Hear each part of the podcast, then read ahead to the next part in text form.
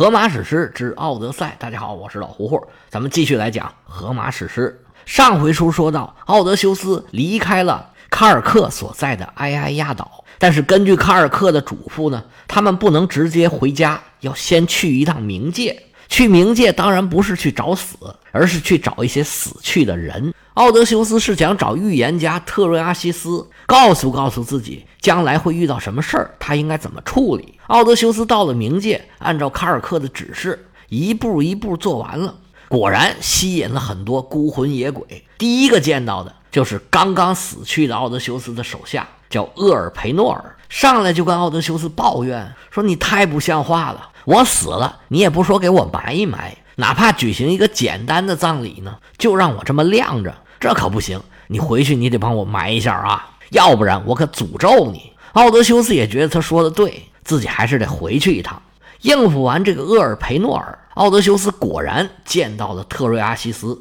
特瑞阿西斯跟奥德修斯说：“你呀，将来可得小心，碰到赫里俄斯的牛啊，你可千万不能动，要不然。”你回家的路程可能就会遇到很多的麻烦，不过最终你还是能够战胜你妻子的那些求婚者，跟妻子两个人，让你的家乡国泰民安，你们俩人还能安享晚年。因为这是以后的事儿。奥德修斯也是听得半糊涂不明白，但是他也不知道应该再问什么了。特瑞阿西斯说完这些之后，掉头回去了，而奥德修斯这些祭品呢，还剩下了很多。冥界的这些灵魂啊，纷纷也想来享用一下。原文里列了好多人，先是女的，后是男的。那我就一个个的把原文里提到的人物都把它讲一讲。这可就是一个系列的希腊神话的故事了。上回咱说了，您有个思想准备，可能要讲好几回。上回讲的第一个过来享用祭品的是一位公主，名字叫做蒂罗尔。她本来呢是跟一个河神在谈恋爱。结果被波塞冬给截胡了，他变成了蒂罗尔的那个情郎的模样，跟女孩发生了关系，还跟蒂罗尔说：“你呀，要把这两个孩子养大。”蒂罗尔说：“你怎么知道是两个孩子呢？”波塞冬说：“我怎么不知道？我是谁呀？哦，我忘告诉你了，我呀是波塞冬，是海王。这两个孩子是我送给你的礼物，你回去千万可不要提起我的名字。”说完这番话，一转身，唰，跳海里头去了。留下蒂罗尔一个人，捏呆呆站在海滩上发愣。心里话说：“你给我这叫什么礼物啊？”但是也没办法。回到家之后啊，东躲西藏，生下来一对双胞胎儿子，他也养不了啊，只好把这俩儿子就遗弃在路上了。结果正巧呢，有一个马夫路过这里，一看，哎呦，这有俩小孩长得还真好，就把两个小孩啊给收留了。蒂罗尔回家之后啊，他这些事儿还是被他的后妈给发现了。这回可倒好，踏破铁鞋无觅处，得来全不费工夫。希德洛正想收拾他呢，你这是跟谁养了两个野孩子，败坏家风？就告诉阿尔摩纽斯，把蒂罗尔给关起来了。结果这两个小孩啊，长大成人，一个名字叫帕利阿斯，一个叫涅留斯。当他们得知自己的身世之后，就向自己的这个后姥姥去寻仇。把蒂罗尔给救出来了，然后一路追杀。他们一路追呢，这后姥姥就一路跑。最后，希德洛躲到了赫拉的神殿里头。结果，帕利阿斯和涅留斯就追到了神殿，也没管那么多，就在赫拉的神殿里面把希德洛给杀掉了。然后带着自己的母亲来到了色萨利。色萨利有一个城邦叫做伊俄尔科斯，这里的国王呢？叫做克瑞透斯，这蒂罗尔呢就嫁给了克瑞透斯，克瑞透斯也收留了他的两个儿子。他们结婚之后呢，蒂罗尔又生了三个儿子。那他这么多儿子，为了争夺王位，那难免是一番龙争虎斗。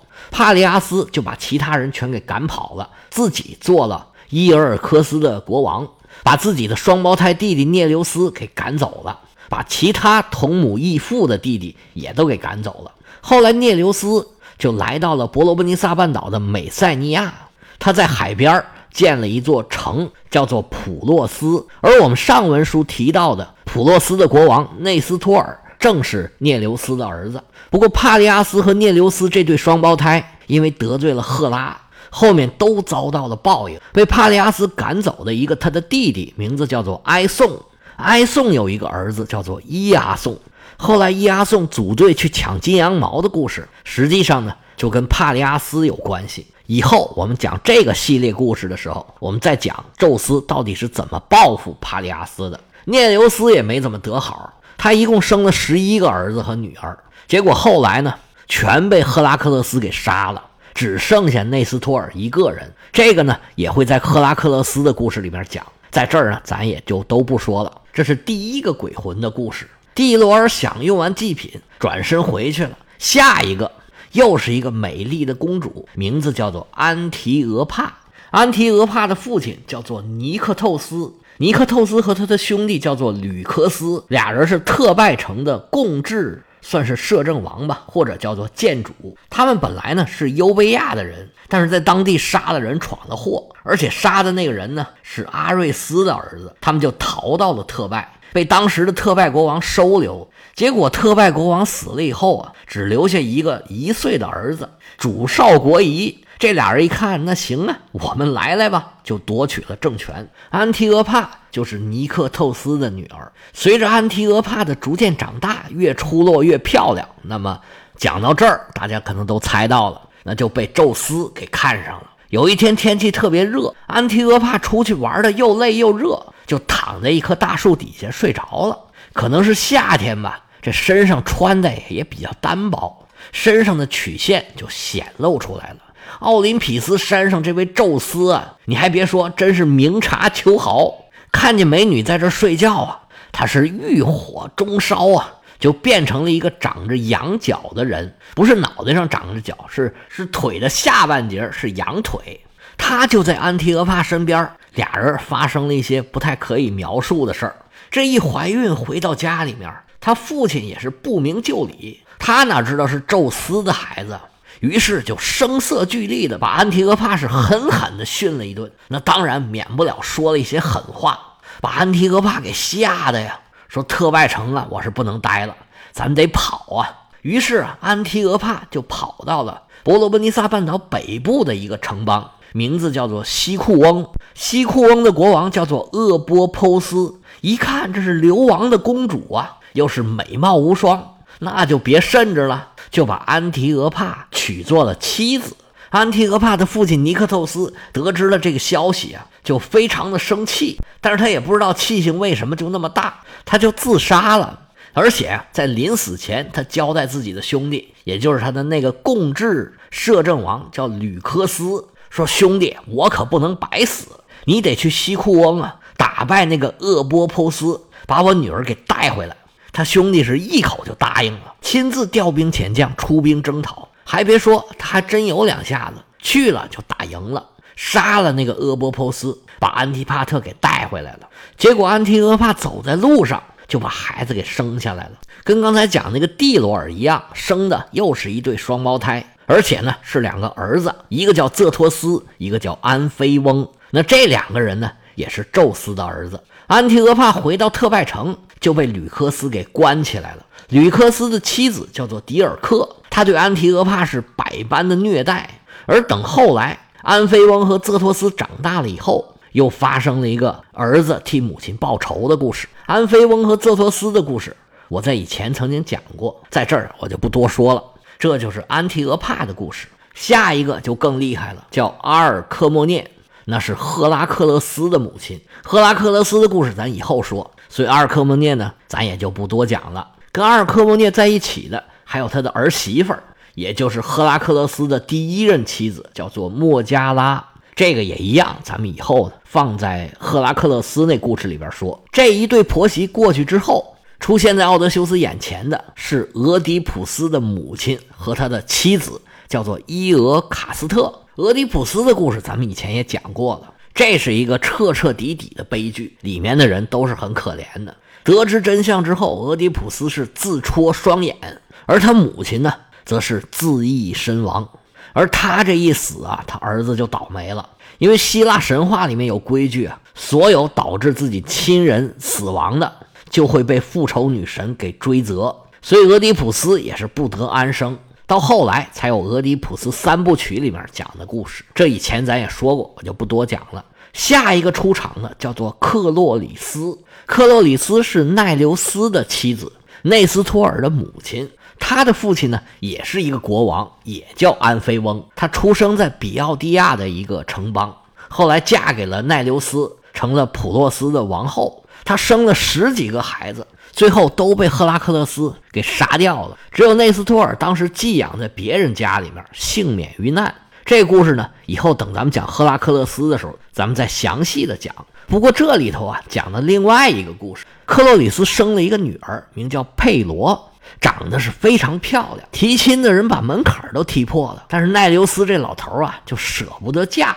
他提了一个条件，说是谁要是能把色雷斯的那群牛给我赶回家来，哎，我就把女儿嫁给他。你要是看看现在希腊这个地图，你就知道了。这个基本上是一个不能完成的任务。当时说的色雷斯，大概就相当于是保加利亚，现在保加利亚的南部，希腊的东北部。而奈留斯所在的这个普洛斯啊，在希腊的西南角。这赶牛没有这么大吊脚来回赶的，这用经济学理论来说，这叫理性胡来，就是提出一个不可能的任务，让对方死心。这个最著名的一个例子，就是多年前很火的一个网络小说，叫《第一次亲密接触》。里边有一句话说：“如果把整个太平洋的水倒出来，也浇不熄我对你爱情的火焰。”但是太平洋的水倒得出来吗？它倒不出来。所以呢，我并不爱你。后来呢，这个句式又衍生出很多相关的这个段子，比如说啊。我要是有一个亿，我就全给你。但是你微信转我五十，能行吗？不行，因为我微信里还真有五十。本来奈留斯呢，也就是这么一说，结果呢，哎，还真有人相信了。为了美女啊，别说赶牛啊，当牛都没问题。就出来一个小伙子说：“我来，我给你赶。”这个小伙子是谁呢？他叫伊菲克勒斯。伊菲克勒斯可不是平常人，他有一个同胞兄弟，那是大大的有名。这个人是谁呢？就是赫拉克勒斯。伊菲克勒斯和赫拉克勒斯虽然是双胞胎，但是他们父亲呢可不是一个人。赫拉克勒斯的父亲是宙斯，而伊菲克勒斯的父亲呢，则是他母亲阿尔克莫涅的丈夫，叫做安菲特吕翁。这哥俩啊，差距还是很大的。他们很小的时候呢，赫拉就派毒蛇去考验他们俩。结果伊菲克勒斯见到毒蛇就惊叫连连，赶紧跑。而赫拉克勒斯不但不害怕，过去咔咔两把就把两只毒蛇给捏住了。小手一用劲儿，咔啦就给捏死了。从这儿就看得出来，这赫拉克勒斯啊，非同等闲。但是伊菲克勒斯虽然比不了他这个双胞胎的兄弟，但是长大以后也是非常的英雄。他就看上了奈留斯的这个女儿，想方设法也要从色雷斯把牛给赶到普罗斯去。他敢这么想啊，还是因为他有一个先知朋友可以帮他的忙。这先知朋友叫做莫兰普斯，前知五百年，后知五百载，那个能耐啊！但是结果呢，被这牧牛人给抓住了，关了整整一年。最后，伊菲克勒斯把他救出来。俩人才把牛赶到了普洛斯。涅留斯一看，哎呀，这么大老远都把牛赶过来了，那行吧，就把女儿嫁给了伊菲克勒斯。这是克洛里斯的故事。克洛里斯走了之后，下一个是廷达瑞斯的妻子，名字叫做勒达。这个名字可能大家都熟悉了。她的丈夫是廷达瑞斯，咱们讲过廷达瑞斯之事，而宙斯。也化作一只天鹅，曾经跟他有一番云雨之欢。随后，勒达生下了一个蛋，这蛋里面孵出四胞胎，两个儿子，两个女儿。一个女儿是海伦，全天下最美的女人；还有一个女儿是阿伽门农的妻子，叫做克吕泰奈斯特拉。这些咱们前文书都讲过。而他生的这两个儿子。一个叫做卡斯托尔，一个叫做波吕丢克斯。这两兄弟呢，感情特别好。死了之后呢，成了双子星座。他们的故事呢，我以前也讲过，在这儿咱也不多说了。下面一个见到的叫做伊菲莫德亚，她的丈夫就是一个巨人，叫阿罗奥斯。那巨人的妻子，我猜这位伊菲莫德亚呀。也是一位女巨人，但是这位女巨人呢，应该跟她丈夫感情就那么回事儿。她没跟她丈夫生孩子，反而跟波塞冬生了两个孩子。这俩孩子生出来是越长越大，长得是又高又帅。原文说是仅次于这个俄里翁。俄里翁咱以前讲过，是一个非常帅的巨人，那仅次于他，那也是相当不错了。他们长到九岁的时候啊，按原文来讲，双肩已达九个肘掌，身高九旬，那一旬是一人来高，那九旬那就是十好几米呀。这俩小孩身体膨胀了，这欲望也开始膨胀，他们就觉得这世界上就我们最厉害了，看看还有谁不服的，我们去收拾收拾他们。结果他们一打听啊，谁最厉害呀？神最厉害。奥林匹斯山上的诸神是这个世界上最厉害的，那这俩小孩能服吗？俩小孩一商量，咱俩去找一找这帮人，然后把他们弄死得了。他们弄死了，咱俩不就是这世界上最厉害的了吗？对面那一听，对呀，你这主意太好了，行，咱就这么办了。于是乎啊，两个九岁的巨人小孩儿。一个叫俄托斯，一个叫厄菲阿尔特斯，就开始琢磨怎么样才能称霸全世界。他们到处去找神仙挑战，但是找来找去也没找着。后来才发现，哦，他们都藏在那山上呢。那这山太高，咱们也上不去呀。于是啊，俩小孩就有主意。我把山推到山上，那不就能上去了吗？于是这俩小孩啊，就想把一座山叫做俄萨山。这座山在希腊北部的色萨利，他们就想把这个山呢推到奥林匹斯山上去，然后再把另外一座叫做培利昂山的再推到这个俄萨山上，那不就能够着了吗？你别说，这俩孩子行动力还真强。刚想到一点，就撸胳膊挽袖子，准备去推这个山了。奥林匹斯山上这些神仙一看这俩小孩儿，他们可就不淡定了，说：“这真要是把这山推上来，他不上来了吗？他们俩九岁就长这么老大，他真长大了，到时候我们还收拾不了他们了。”于是啊，宙斯就找过来阿波罗，说：“孩子，你看见山下那俩小孩没有啊？就在那推山的那俩小孩。”阿波罗说：“看见了。你看他们俩是越长越壮，虽然他们现在还小，但是他真把山推上来了。”等他到了我们天庭，这也是个大麻烦。要是有一天他们真的长大成人了，我们可不一定抹杀得住他们呢。阿波罗心领神会，说：“父王，这点小事儿啊，您别操心，你就交给我吧，我保证给你斩草除根，不留一点后患。”宙斯点点头，说：“行，你去吧。”阿波罗领了命令，歘歘歘，来到色萨利，低头一看，这俩小孩还准备推那个山呢。阿波罗是搭弓射箭，歘歘两箭，正中两个小朋友的哽嗓咽喉，好可怜呢！这两个九岁的巨人就在阿波罗的箭下就这么夭折了。这是女巨人伊菲莫德亚和波塞冬生的两个巨人儿童的故事。我数一数，这是第几个了？第一个是蒂罗尔，第二个是安提俄帕，第三个是阿尔克莫涅。第四个是伊俄卡斯特，也就是俄狄浦斯的母亲。第五个是克洛里斯，第六个是勒达，第七个就是我刚才说这个伊菲莫德亚。接下来是三位女士一起出来的，他们呢都跟克里特岛有关系。第一个叫法伊德拉，第二个叫普罗克里斯，第三个比较有名了，叫做阿里阿德涅。其中法伊德拉和阿里阿德涅呢是两姐妹。都是克里特国王米诺斯的女儿，而另外一位普罗克里斯，则是狩猎之神克法罗斯的妻子。那普罗克里斯又怎么跑到了克里特岛上？为什么跟这克里特岛上的两位公主一起出现的呢？要想知道他们到底有什么精彩的故事，今天的时间差不多了，咱们只能下回接着说。